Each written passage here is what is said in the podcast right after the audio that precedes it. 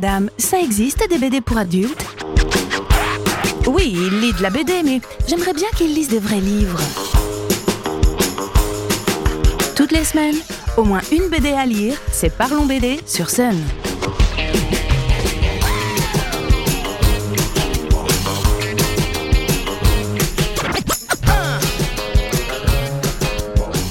Salut les BD-philes Aujourd'hui, on va parler BDSF, et pas de n'importe quel BD, puisqu'il s'agit du premier album d'un tout jeune auteur de 23 ans, Johan Cavej.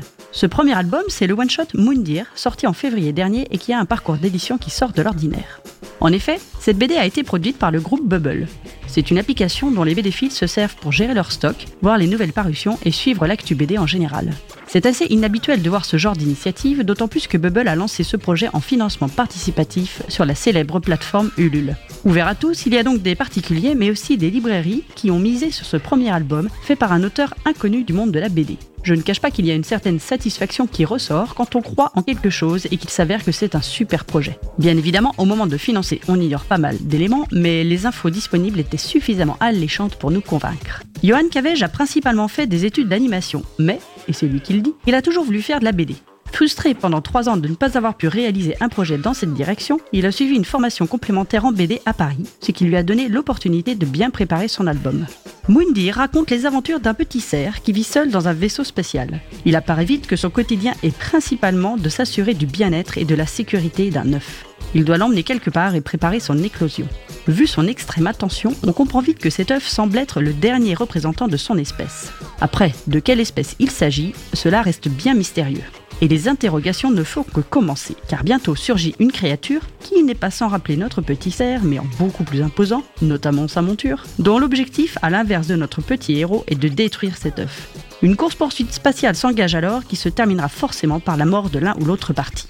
Johan Cavej a délibérément choisi de mettre très peu de texte dans son album. Voici son explication, tirée de son interview sur le site Actua BD. C'est venu naturellement. Ce personnage qui traverse l'espace seul, je ne le voyais pas monologuer. Ça aurait trahi les éléments que je voulais cacher. J'ai pensé un temps à introduire un ordinateur de bord qui aurait dialogué avec Moundir, mais ça ne fonctionnait pas. Finalement, ça a été un vrai challenge de tenir le muet ou le quasi-muet aussi longtemps. Effectivement, Garder une intensité sans l'aide des dialogues est un vrai exercice de style. Et il faut donc que graphiquement, le dessin apporte autant d'explications que si les personnages parlaient tout le long du récit. Challenge réussi. Cette histoire de pure science-fiction n'est pas portée par un dessin réaliste, au contraire, il y a un côté très cartoon avec ce cerf tout mignon, ses décors travaillés façon gravure, et Johan s'explique. C'était également un challenge graphique. En SF, des concepts très compliqués peuvent être explicités en quelques lignes. Et moi, je devais rajouter des cases. C'est pour cette raison que j'ai simplifié au maximum les designs, comme ceux du vaisseau ou de l'œuf. Et il y a le mystérieux grand silence, évoqué par les deux personnages comme un fléau, et dont on ne va découvrir l'ampleur qu'à la fin de la BD. Car c'est là surtout que réside à mon sens le vrai intérêt de Moundir. Au-delà du fait que c'est un super one-shot graphiquement, c'est aussi un album qui réserve des grosses surprises jusqu'à la toute fin. On dévore les 190 pages sans s'arrêter, et ce qui commence comme un récit qu'on pourrait faire lire à un jeune public s'avère être bien de la SF ado-adulte. Alors comment une application comme Bubble s'est lancée dans un tel projet? Johan raconte. Ce qui a vraiment joué dans mon dossier, c'est cette case que j'avais dessinée. On y voyait le visage d'Amundir un peu effrayé, sans qu'on sache réellement ce qu'il y avait d'effrayant. Le personnage était mignon, mais il y avait une profondeur, quelque chose qui dénotait avec l'aspect purement jeunesse du héros. Cette case était vraiment parlante. Mundir part comme une aventure jeunesse, mais va plus loin. Les éditions Bubble ont eu un coup de cœur pour le personnage. C'est la BD qui ouvre leur collection. Ils ont dû se dire, quitte à se lancer, autant assumer un projet qui sortait du cadre. Personne ne les attendait vraiment, c'était le moment ou jamais. Tout ce qu'on peut dire en tout cas, c'est qu'ils ont bien eu raison de publier cette BD et qu'elle vous étonnera à coup sûr. Et si vous voulez en parler avec Johan Cavej, nous avons le plaisir de l'avoir en dédicace le samedi 18 juin au Passage Culturel. Et pour retrouver toute l'interview de l'auteur sur Actua BD, rendez-vous sur le replay de la chronique sur le site de Sun.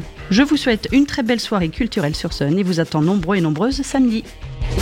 Parlons BD avec Sophie, tous les lundis à 17h15 sur Sun.